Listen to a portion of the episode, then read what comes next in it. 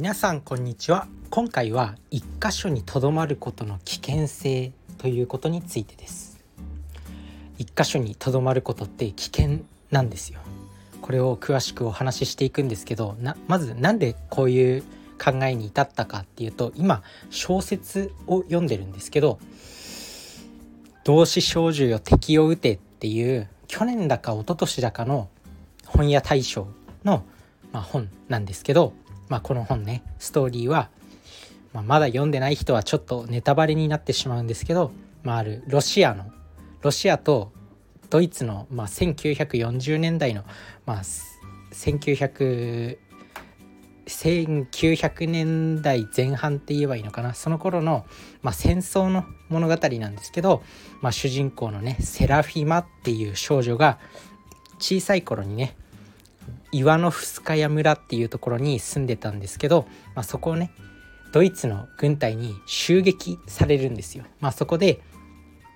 まあ、復讐だって言って、まあ、ドイツとの戦争に向かっていくっていう、まあ、そんな感じのストーリーなんですけど、まあ、その中でね、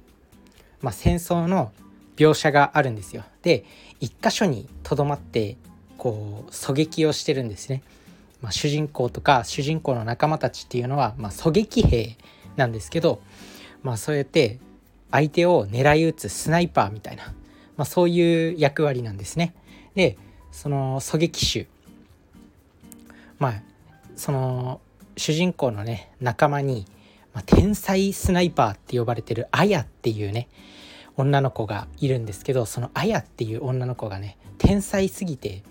もうなんか本能でも相手を次々と殺していく。ドイツの相手を殺していくんですけどそのそのアヤっていう少女がまあなんていうの天才が天才であるがゆえにもう相手を殺しすぎてまあなんかねちょっと高ぶっちゃうんですよ。あ自由だみたいな。これこれが力を手に入れることの自由さなのかみたいな。力を手に入れることは自由なんだみたいな感じで相手を次々と殺していくんですけどその天才でもあの視覚からね相手に狙われてることを気づかずにもうずっと一箇所にとどまって相手をどんどん殺していくんですけどその視覚から、ま、相手に狙われ狙われていることを天才を天才は気づけなかったんですよ。で撃たれてしまって、まあ、死んでしまったっていう、まあ、そういう描写があるんですよ。こう一箇所にとどまりすぎてまあ気づかずに打たれてしまうっていうことですね。まあ、そんな感じで一箇所にとどまってることって別に戦争じゃなくても普通に我々の僕たちの私たちの生活の中でも結構危険なんじゃないかなっていうふうに思いました例えば、まあ、仕事今すごい転職の時代とか副業の時代とかって言われてるように一つの職場にとどまっているとその職場でしか通用しない力しか身につかなくてまあなんだろうこう今会社がね日本はま定年まで勤め上げるっていうのが今までの今までっていうか、まあ、2000年代ぐらいまで2000年代初頭ぐらいまで結構それが普通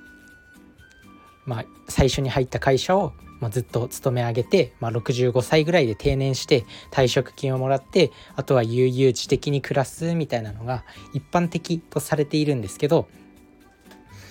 まあ今の時代は本当に低賃金だし自分でこうスキルとか自分で仕事ビジネスを作っていかないともうダメな時代。あとはスキルとかもどんどんなくなっていく。なくなっていくというかスキルを身につけても意味がなくなっていくっていうのがいっぱいありますよね。例えばなんだろうな、まあ、今でこそチャット GPT が流行ってるからライティングスキルを身につけたとしても無駄になってしまうみたいな。まあ、そんな感じでどんどん新しいスキルとかも身につけていかなきゃいけない IT 業界ですごいスキルと言われてたプログラミングでさえチャット GPT がもう出てきたりとかあとは自動でプログラミングをかける自動でプログラムができる AI とか、まあ、そういうものが発達してきた。絵だって AI で作成できたりあとは何だろうコールセンターの電話のオペレーターだって、まあ、チャットのチャットできる AI とかも発達してきてもうどんどん仕事がなくなっていく、まあ、そんな中で一つの場所にとどまらずにどんどんスキルを身につけていかないともうダメな時代になってるんですよね。まあそんな感じで一つの場所にとどまってるのは本当に危険。あとは何だろうじっと動かないでそのままなんだろう机ぎ机机のデスクワークっていうのかデスクワークでずっと一箇所にとどまって全然あの立ったり座ったりしないっていうのは血流が滞って健康の危険もはらんでいるみたいな